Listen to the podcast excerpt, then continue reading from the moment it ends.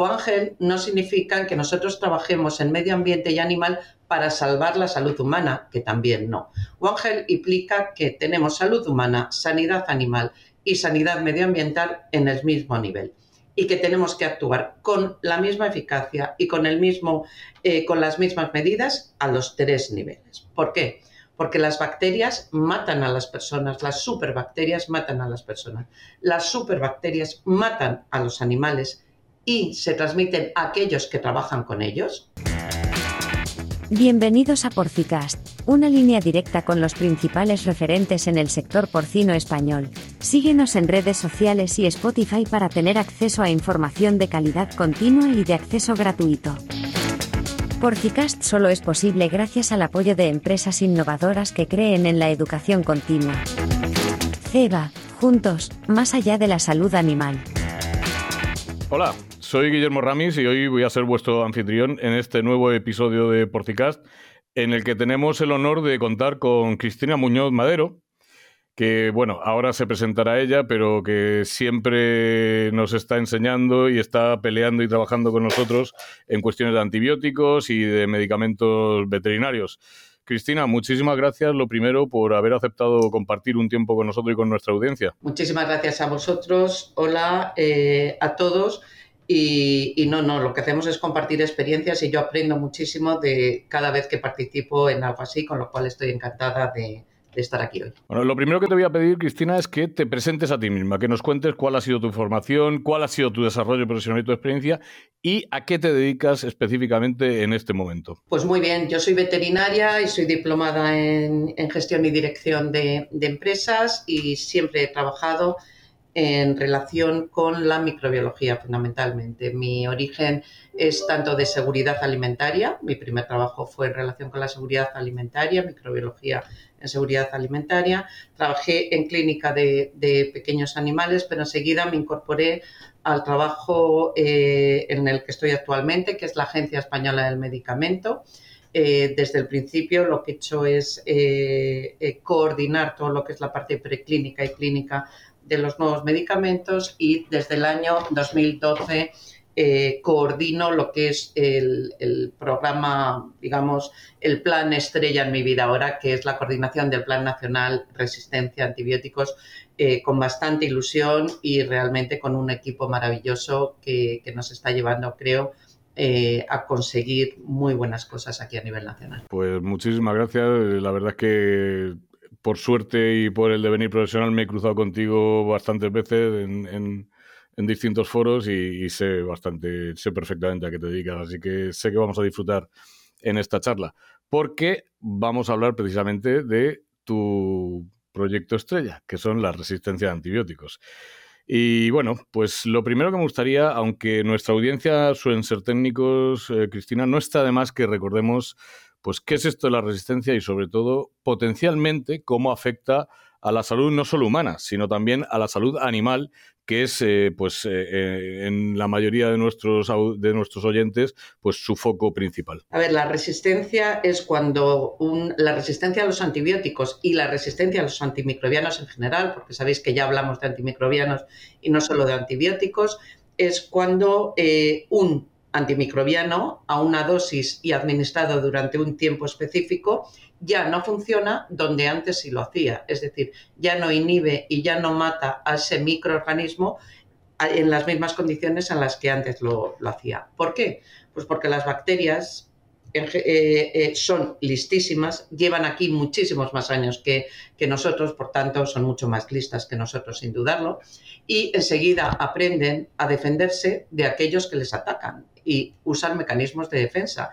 Y esto no deja de ser una guerra en la que nosotros, a través de los antimicrobianos y específicamente los antibióticos, vamos a matarlas. Y ellas lo que hacen es defenderse. Para eso aprenden el mecanismo por el que el antibiótico las mata y aprenden el camino para inhibir ese mecanismo. Cuando inhiben uno, tienen una resistencia, pero ahora el problema es que nos encontramos con las superbacterias de las que hablamos. ¿Y qué le pasa a las superbacterias? Pues como ellas son muy listas, además se saben llevar muy bien entre ellas, aunque sean de diferentes tipos, y se pasan esa información de unas a otras, de tal manera que cuando adquieren esa información frente a dos, tres, cuatro, muchos antibióticos, las hace prácticamente indestructibles y por eso las llamamos superbacterias. ¿Y qué impacto puede tener esto en la salud? Insisto, vamos a hablar de la humana, que es la estrella de la resistencia, pero yo también quiero hablar de salud animal porque también nos afectan las resistencias. ¿Qué impacto tienen estas resistencias en, las dos saludes? A ver, no tenemos solo que hablar de salud animal, por supuestísimo. Nosotros ya decimos que esto se tiene siempre que, que enfocar desde un punto de vista One Health. Pero One no significa que nosotros trabajemos en medio ambiente y animal para salvar la salud humana, que también no. One implica que tenemos salud humana, sanidad animal y sanidad medioambiental en el mismo nivel y que tenemos que actuar con la misma eficacia y con, el mismo, eh, con las mismas medidas a los tres niveles. ¿Por qué? Porque las bacterias matan a las personas, las superbacterias matan a las personas, las superbacterias matan a los animales y se transmiten a aquellos que trabajan con ellos, que es muy importante. No debemos de perder el, horizonte de que los ganaderos, los eh, que están en, en granja, los veterinarios, eh, se pueden contagiar de esas superbacterias que, que tienen nuestros animales y, por supuesto, van al medio ambiente provocando también muerte de vida medioambiental, pero también un mecanismo de transmisión. Por tanto, ¿qué impacto tiene? Pues tiene impacto en la salud y sanidad animal, tiene un, impacto en la salud humana de pacientes, pero también de aquellos eh, trabajadores profesionales que están en contacto con los animales y tiene impacto en el medio ambiente con el potencial eh, eh, peligro de transmisión, pero también de bajada de, recursos. Si nosotros tenemos contaminación, por ejemplo, de las aguas, pues todo aquel animal que beba de ese agua, todo aquel humano al que le llegue ese agua contaminada, también tiene una vía de transmisión potencial bastante peligrosa. Por tanto, esto es un mundo único, no hay barreras, y el que exista en el mundo una bacteria multiresistente nos implica igualmente o compromete igualmente la salud humana, la salud animal y sanidad animal y la salud y sanidad medioambiental. Desde luego, bueno, eh, yo siempre leo esa estadística o ese dato que dice que, el primer, ni siquiera hace 100 años, que, que, se, que se aisló el primer antibiótico digamos, identificado como tal y mucho menos todavía el primer antibiótico sintético. Por lo tanto, la humanidad llega hasta aquí sin antibióticos. Pero ojo, corremos el riesgo de echar el, reloj hacia atrás 80 o 90 años y volver a tener la salud eh, que teníamos hace 80 o 90 años y precisamente yo creo que eso es, eso es lo que debemos de evitar como riesgo potencial. Si tú ves la, una gráfica que se ve la supervivencia humana, es muy claro, ¿eh? va así y en el momento en que se puso en el mercado la penicilina, esa gráfica aumenta de una forma vertiginosa. De forma exponencial. Es Exacto, vamos, impresionante. Entonces, ¿en qué situación estamos ahora? Pues estamos en la situación de dar un paso atrás de 100 años en la evolución de, sobre todo del desarrollo de la medicina. Y entonces tú dices, eh, bueno, ¿en qué me puede afectar esto? Es que te puede afectar que tengas una operación menor un, apendicitis, por ejemplo, y que no se te puede hacer, no por el riesgo que implica la operación, es por el riesgo de infección que implica el posoperatorio que, que vas a tener. Ya no hablamos de trasplantes de órganos, o que una muela te mate, por ejemplo, una muela infectada. Esto es, eh, yo siempre digo a, algunos ganaderos eh, en alguna discusión yo decía, mira, igual que no te gustaría conducir un coche hace 100 años, no creo que te gustara volver a tener la, la, salud y la sanidad que teníamos hace 100 años. Bueno, esto, esto lo entienden mejor, ¿eh? lo del coche, que, que lo de la salud, pero bueno. Cuéntame qué estrategias se han implementado para reducir las resistencias en España, que debo decir que éramos uno de los países, si no el país que más antibióticos consumía en sanidad animal y que a esto le hemos dado una revisión y un revolcón bastante interesante en los últimos cinco años. Por favor, cuéntanos algo de esto, Cristina. Pues mira, desde que nosotros acordamos una estrategia nacional y la pusimos en marcha en el año 2014. En el año 2014, España, con mucha diferencia, era el principal consumidor de antibióticos en veterinaria y en humana, ¿eh? en los dos. Entonces, desde el principio que hicimos eh, una estrategia One Health, yo sé que ahora todo el mundo hablamos de One Health, pero hablar en el año 2012 que empezamos a, desarrollar la estrategia de One Health no lo entendía nadie y los médicos no entendían por qué tenían que trabajar con los veterinarios, con los farmacéuticos, etcétera. Lo entendieron ¿eh? y tengo que decir que ese fue uno de los pilares por los que hemos tenido eh, gran éxito. ¿Qué pusimos en marcha? Nosotros pusimos en marcha muchas actividades encaminadas a vigilar, controlar, prevenir, educar, formar e investigar. Esas son nuestras estrategias. Pero sin dudarlo, y siempre me gusta hablar de ello, en veterinaria lo que tuvo muchísimo éxito es basar el principal, las principales acciones en un acuerdo público-privado, es decir, vamos a trabajar juntos la administración con los ganaderos, con los veterinarios, con las empresas, para conseguir un único objetivo. El objetivo es hacer un uso prudente de los antibióticos. Y para ello, ¿qué hicimos? Pues mucha formación, mucho trabajo junto con la parte eh, eh, privada, convencerles de las ventajas que esto les iba a traer, tanto unas ventajas económicas, porque al final eh, tienen ventajas económicas, pero también el impacto que esto iba a tener luego en toda la sanidad animal y, por supuesto, en toda la salud eh, pública. Tengo que decir que los sectores españoles demostraron una profesionalidad impresionante. De forma voluntaria, todos se pusieron objetivos de reducción.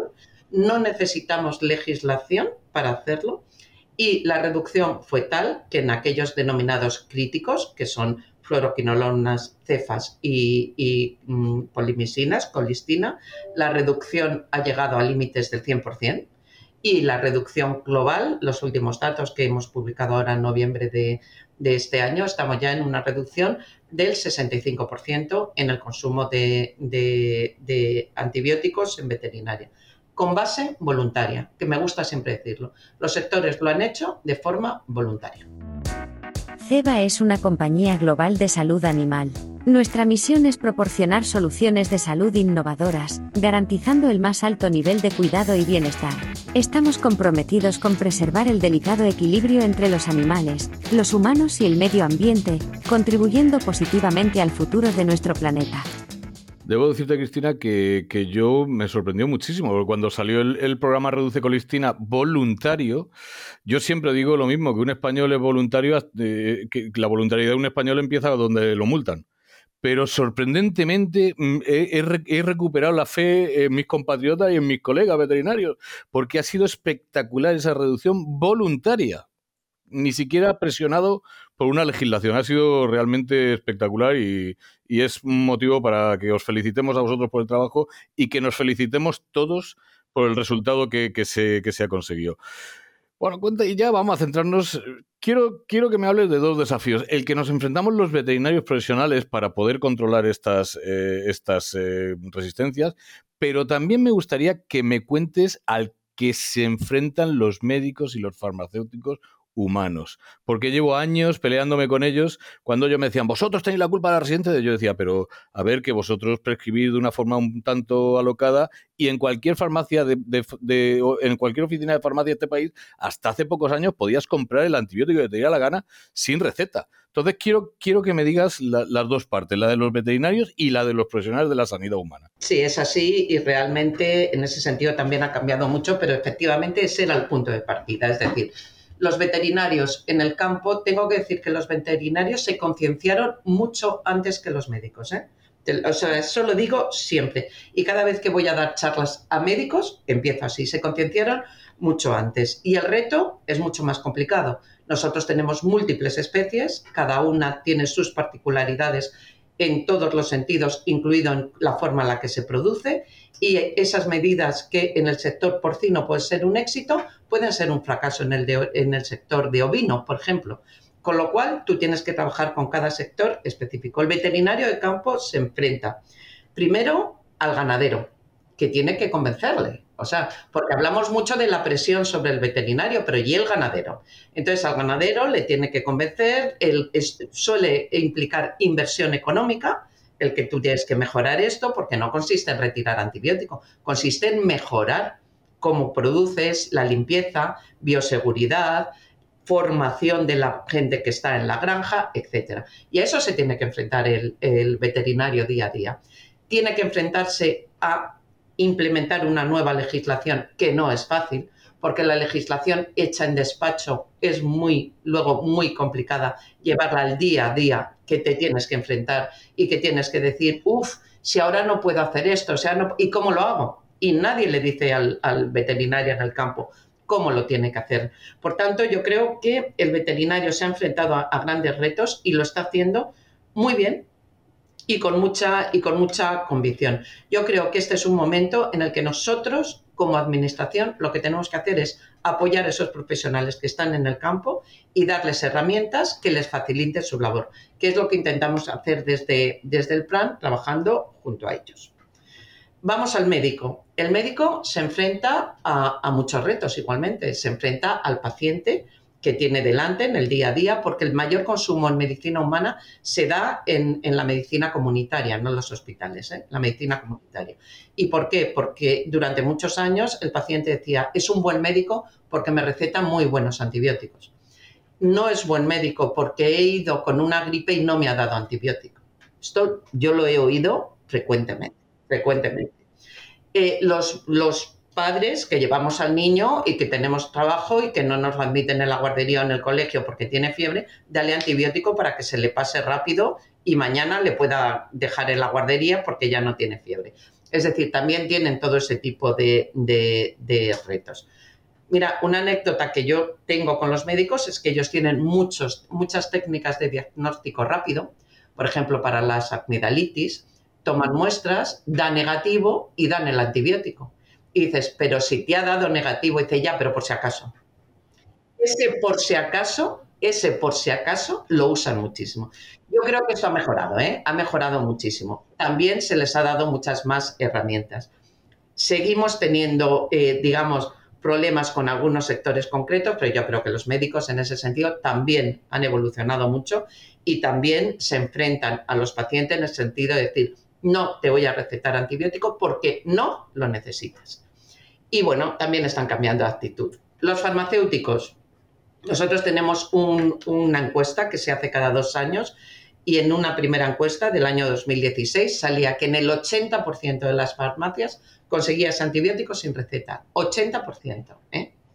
En el último eurobarómetro que, ha salido, salió en el año 22, hacia el último, en el 3% de las farmacias conseguías medicamentos, esto, antibióticos sin receta.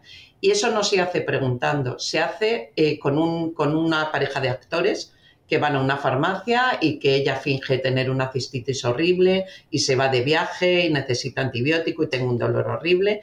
Y en otras es con un niño que está fatal, que no puedo ir al médico, qué tal y no sé qué. Y con esos dos escenarios pasamos del 80 al 3%. O sea, yo creo que en general todos hemos cambiado actitud, ¿eh?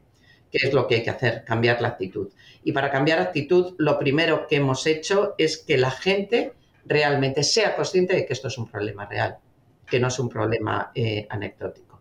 Y la gente ha cambiado mucho porque se muere la gente y son conscientes de que se están muriendo. Fíjate, una de las frases que más he repetido en mi vida profesional eh, es los antibióticos no friegan y desinfectan las naves. No puedes esperar que tú no friegues y no limpies y luego yo te tenga que estar prescribiendo medicamentos durante todo el cebo de los cerdos para que no tengan problemas. Empieza por limpiar y desinfectar y lo mismo, no nos hacen falta los antibióticos a lo largo de los cebos. Pero esto no es fácil, esto no es fácil. Me gustaría que, que, me dijeras un poco cómo, cómo abordar, cómo abordar al productor, cómo abordar al ganadero y cómo hacerle ver que tenemos efectivamente que hacer un, un un uso responsable de los antibióticos. No es fácil, ¿eh? porque yo, cuando yo que he sido eh, en otra época de mi vida veterinario de verdad, iba a las granjas, eh, eh, ese veterinario está entre el ganadero y la empresa. yo trabajaba en una integración. Entonces a mí me cascaba el ganadero y me cascaba la empresa. ¿no? Entonces no es fácil estar ahí en medio. ¿Cómo, cómo crees tú que sería la mejor forma de, de hacer una verdadera concienciación de esos, de esos productores, que al final son los tenedores de los antibióticos, no nos olvidemos. ¿eh? El veterinario prescribe, pero el que, el que los tiene y los administra es el ganadero. Mira, yo creo que son dos cosas diferentes. Al, ganadero, hay que abordarlo explicándole eh, por qué le exigimos esto y por qué tiene que hacer esto. Entonces, todos somos muy reticentes a cambiar las cosas, toda la vida lo hemos hecho así, tal, y además ahora dices que tengo que, que, que lavarme las manos, que tengo que... O sea, me estás creando más trabajo y no sé qué consecuencias tiene. Entonces yo creo que de una forma, eh, un lenguaje muy entendible hay que explicárselo. Y hay que explicarle que, mira, no, no, si no lo haces por salud, hazlo por egoísmo. Mañana te puedes morir tú. Yo siempre se lo digo, que no, que no se te transmita una bacteria multiresistente de tus animales, porque a lo mejor mañana te puedes morir tú, pero a lo mejor es peor, es que a ti no te mata, pero tú vas a volver a tu casa y va a matar a tu mujer, a tus hijos, a tus nietos, etcétera. ¿eh? Ponlo en el ámbito familiar. Esto lo puedes hacer y esto puede pasar. Y además hay ejemplos y yo hay muchas veces que se los pongo. Tenemos vídeos en el que eso ha pasado realmente y se los ponemos. Mira, este es el caso de un ganadero holandés, de un ganadero tal y cual. Entonces, como esto es importante, con esto vas a ver cómo todo mejora, cómo todo previene y cómo tú haces una contribución a esto. Nosotros cuando hemos hecho esto, cuando hemos dado charlas a los ganaderos y hemos hecho esto, han mostrado un interés, unas preguntas, un pues entonces dime, pues entonces tal y cual, que a mí me parece que digo, aquí se trata de explicar las cosas, como a todo el mundo, explicarles por qué es importante este. La empresa, nosotros la empresa, tengo que decir que al principio la abordamos desde un punto de vista económico. Vamos a ver, si tú haces eso, tú vas a presumir de que no consumes colistina, consumes muy poco antibiótico y que estás haciendo unas buenas prácticas. Y como haces unas buenas prácticas, puedes presumir de ello. Cuando tú vendas tus, tus animales, tus productos, tu tal, presume de lo bien que lo estás haciendo. Pero solo puedes presumir si es verdad. Y para que sea verdad, ya puedes empezar a hacer inversiones, ya reducir el, el uso y tal. Yo creo que a cada uno hay que abordarlo desde el punto de vista que más le duele, pero eh, explicando las cosas. O sea, a la, empresa también le tienes que explicar por qué es importante y qué impacto de salud tiene. Pero al final tienes que meter la parte económica, que la entienden muy bien. Muy que, que, muchas empresas es la única que entiende, porque nosotros nos empeñamos a hablarles con lenguaje técnico y al final de toda la frase de vamos a hacer, se va a quedar con y vas a tener una mejoría de 50 céntimos por kilo. Exacto. Y, eh, eh, toda la parte técnica le resulta irrelevante. Llega a los 50 céntimos y dice, ah, vale, ahora sí, ahora ya, ya, ya lo tengo. También durante muchos años yo me acuerdo que decía, bueno, la situación que tenemos en España de antibióticos es asumible para el mercado español al que todavía no le importa eh, que estemos eh, pues haciendo un abuso de, los antibióticos que hacíamos hace años pero el mercado internacional es mucho más reactivo a eso. Entonces, si España quiere exportar, esto eran frases, son frases que empezamos a decir hace 10 años cuando no exportábamos el 100% como estamos exportando hoy. ¿eh? Pues fíjate, ya era algo que, que, ya se empezaba a vislumbrar que iba a ser un factor limitante. Vamos a hablar de esto cuáles son las exigencias de los principales mercados y evidentemente vamos a hablar de los mercados que nos interesarían, Japón, Corea del Sur, es decir, eh, mercados con un alto poder adquisitivo y que potencialmente son los clientes que queremos captar. ¿Qué exigen estos mercados con respecto a, a los antibióticos, Cristina? Mira, aquí hay dos vertientes. Hay el mercado que está muy concienciado del problema y por tanto te exige que los animales que le vayan, y me parecen muy bien, lleven unas condiciones al menos, al menos las que ellos tienen para su mercado interior. Y luego están aquellos que les interesa crear una barrera técnica porque les sois competición directa.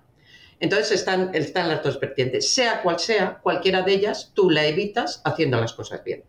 Entonces, cuando la gente te dice, mira, eh, yo no voy a... Eh, en el 2014 estuvimos así, ¿eh? O sea, en el 2014, en la exportación porcina, los daneses ya presentaron en Bruselas una solicitud para que impidieran la exportación de cerdos españoles por el elevado consumo de antibióticos que tenían. ¿eh? O sea, era una barrera técnica clara, aunque fuese disimulada de barrera sanitaria, que también, ¿eh?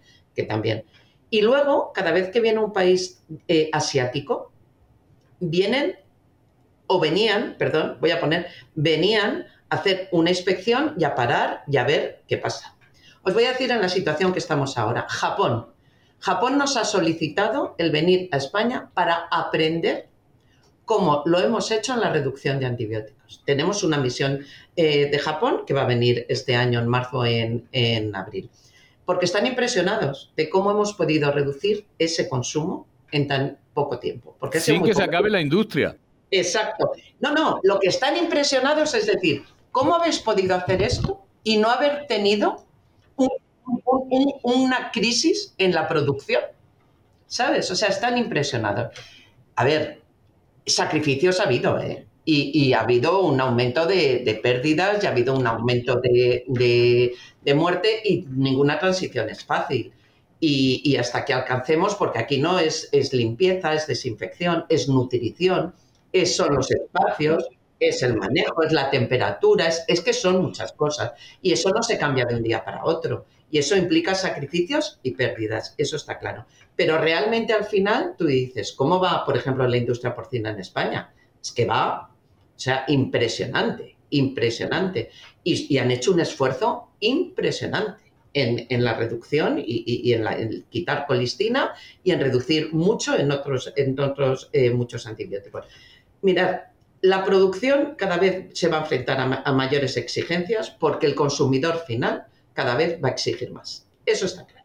Y en España el consumidor final ya exige cada vez más también. ¿eh? Ha cambiado mucho la situación. ¿eh? Exacto, exige ver que, que, hay bienestar animal, aunque muchas veces no tienen muy claro lo que es eso, pero yo creo, quiero que los huevos vengan de gallinas felices, que me hace una gracia, decir quién ha medido la felicidad de la gallina, pero no voy a meter ¿Y, cómo se mide la felicidad de una gallina? Exacto, pero bueno, que venga de gallinas felices, que la carne de cerdo venga de animales que estén criados de forma eh, con bienestar, cuidando y respetando el bienestar animal, y por supuesto cada vez más que no consuman antibióticos, que es una cosa que también hay que educar al, consumidor, ¿eh? en decirle el antibiótico hay que consumirlo, ¿eh? porque si no, no vas a tener carne, ni con bienestar ni sin bienestar. Pero hay que educarle, hay que enseñarle. Pero los, los consumidores cada vez más son más exigentes e incluso están dispuestos a pagar un poco más si tú le aseguras que esa carne se ha hecho con una producción eh, específica. Por tanto, esto hay que tenerlo en cuenta y ya desde un punto de vista de salud pública, sin dudarlo, pero desde un punto de vista comercial, también hay que meter estos factores en, nuestro interior. ¿eh? Sí, sí, sí. Fíjate, me, pasó una situación en la que estábamos un grupo de amigos eh, comiendo en un restaurante y llegó un sommelier a hablarnos del vino y el tipo pues cometió el desliz de decir, porque los vinos son muy sanos, no como la carne, que está hincha antibióticos. Mi mujer me cogía así de un brazo y le dije, no, no, a ver, no, aquí, hasta aquí hemos llegado. Tú de vino sabes, de carne sé yo. Discúlpame, pero lo que acabas de decir es una mentira intrínseca. Nadie de los que está aquí va a comer carne con antibióticos porque para eso hay veterinarios que se encargan de vigilar que eso no ocurra. Pues cinco o seis días después aparece una noticia en el periódico digital de la región que es la Universidad de Murcia va a hacer un proyecto para reducir el uso de consumos de antibióticos en cerdos, que además era nuestro proyecto. Y una de estas personas que comió conmigo me escribió dice, nos has mentido a todos, usáis antibióticos en los animales. Claro, le dije, no me has entendido, que es lo peor. Claro que usamos antibióticos en los animales, porque si no, tú no comerías carne y además no es ético dejar que un animal enfermo se muera. Pero me voy a encargar de que tú no comas residuos de antibióticos. Y ya fue como, ¿eh? ¿Cómo? Digo, claro, esto hay que saber hacerlo y para eso estamos los veterinarios. Así que, bueno, quiero que me hagas algún comentario final, alguna conclusión, Cristina, o alguna recomendación para veterinarios, prescriptores, no sé. Hazme unas conclusiones de, esta conversación que hemos tenido, por favor. Mira, yo lo primero que, me gustaría es decir, eh, esto es real esto es real, se está muriendo la gente y, desgraciadamente de vez en cuando se muere alguien famoso, pero eso no sirve para decir, mira, esta persona, pues eh, Pepe Domingo Castaño, cuando se murió, tengamos en cuenta que se ha muerto de una infección de garganta, de una infección de garganta, y se murió, porque esa infección de garganta tuvo la mala suerte que era una bacteria multiresistente, y se lo llevó por delante en dos días. Bueno, pues eso nos puede pasar a cualquiera y cada vez sucede más y cada vez tenemos más casos de esto. Por tanto, esto es un problema real que nos afecta a todos y nos puede afectar a todos, a nosotros, a nuestras familias, padres, madres, hijos, nietos, lo que cada uno quiere imaginar. Nos puede, nos puede afectar a todos. Entonces, una vez que sabemos que es, un que es un problema real, hay que luchar contra él. Perfecto. ¿Cómo lo podemos hacer? Cada uno desde donde estemos. Es decir, tú en tu práctica diaria lo único que tienes que hacer es decir, voy a hacer un uso racional de antibióticos. Y si tengo dudas, pregunto, insisto, me informo, llamo lo que sea, lo que sea. Y desde luego quiero dejar muy claro que desde el PRAN queremos ayudar y queremos trabajar con la gente que día a día se tiene que enfrentar con los problemas, siempre y siempre nos gusta que nos llamen, que nos impliquen, que nos pregunten, que nos inviten a, decir vente y explícame, siempre. O sea que en eso estamos eh, eh, súper abiertos. El ganadero, desde su misión, tiene un papel importantísimo en esto. El médico, el farmacéutico, todos, todos. Pero es que el ama de casa, el manipulador de alimentos, todos, todos, porque todos tenemos que contribuir eh, eh, a esto. Y luego, importantísimo, información y formación. Formación de todos para saber cómo hacerlo mejor, para explicarle al consumidor final, en nuestro caso, la diferencia entre usar antibióticos y que las carnes lleven residuos de antibióticos. ¿eh? Nosotros hemos metido a la OCU en el PRAN para que nos hagan reuniones con gente que nada tiene que ver con nuestra profesión para explicarles cómo y qué es esto, para decirles lo sana que es la carne que se están comiendo y la suerte que, tienen. Por tanto, todos, todos implicados, información buena, veraz, formación buena eh, y, y veraz, y desde luego es una, es una batalla que no tiene un fin cercano. Luego no nos podemos cansar, no nos podemos cansar y todos los días cuando nos levantemos decimos qué bien que tenemos un nuevo día para hacer y contribuir mejor al mejor uso de los antibióticos y que por tanto salvemos más vidas y, y, apoyamos la eh, producción sana de alimentos y que por tanto vamos a ser felices todos mucho más con esta mm. contribución que vamos a hacer. Sí, de hecho yo diría que es una lucha que no se puede acabar nunca, porque en el momento en que descuidemos esa lucha, pues volveremos a tener pues, Eche y Chacolis con hasta 12 resistencias y, y, locuras de, ese tipo.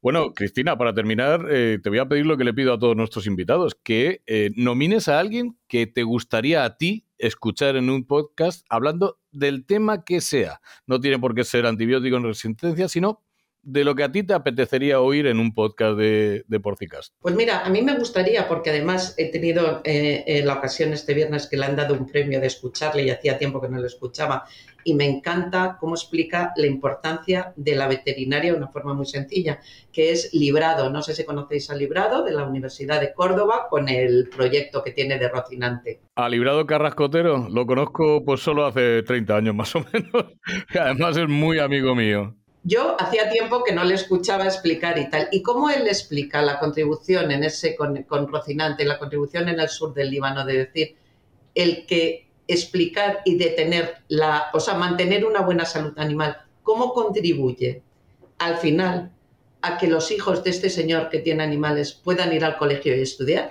A mí es que me entusiasma, me entusiasma de esa forma tan sencilla y, y tan buena. Por tanto, a mí me gustaría escucharlo en un... Pues mira, Chris, tuve la fortuna de estar en la misión del año 2020 eh, en, el sur del Líbano. Eh, y Librado es muy amigo mío, así que me parece una de las recomendaciones mejores que has tenido y voy yo a trabajar personalmente para poner a Librado eh, donde estás tú y así te doy gusto a ti y me doy gusto a mí. Pues me avisáis porque será un podcast que me gustaría mucho escuchar. No te preocupes que te lo haré llegar sin ninguna duda. Cristina, mm, no te imaginas, lo primero que quiero es felicitarte porque además sé que no estás en una posición eh, muy cómoda, porque te, has tenido que enfrentar a todos los estamentos y a todo el mundo hasta conseguir hacer ese apostolado y convencer a todo el mundo de que nos va en ello la vida y la salud. Así que una vez felicitarte, darte las gracias porque he aprendido mucho, como siempre. Eh, siempre que te escucho me llevo algo puesto. Hoy no ha sido menos y bueno, pues eh, volver a agradecerte infinitamente que hayas querido compartir tu tiempo, que sé que tampoco te sobra ni un solo minuto, con nuestra audiencia y hablarnos eh, sobre las resistencias. Muchísimas gracias de verdad. Muchísimas gracias a vosotros por invitarme y por este momento tan agradable que hemos tenido. Gracias, Cristina. Si te gustó este episodio no dejes de compartirlo con otros profesionales, para que más personas puedan acceder a la palabra de los principales referentes en el sector porcino español.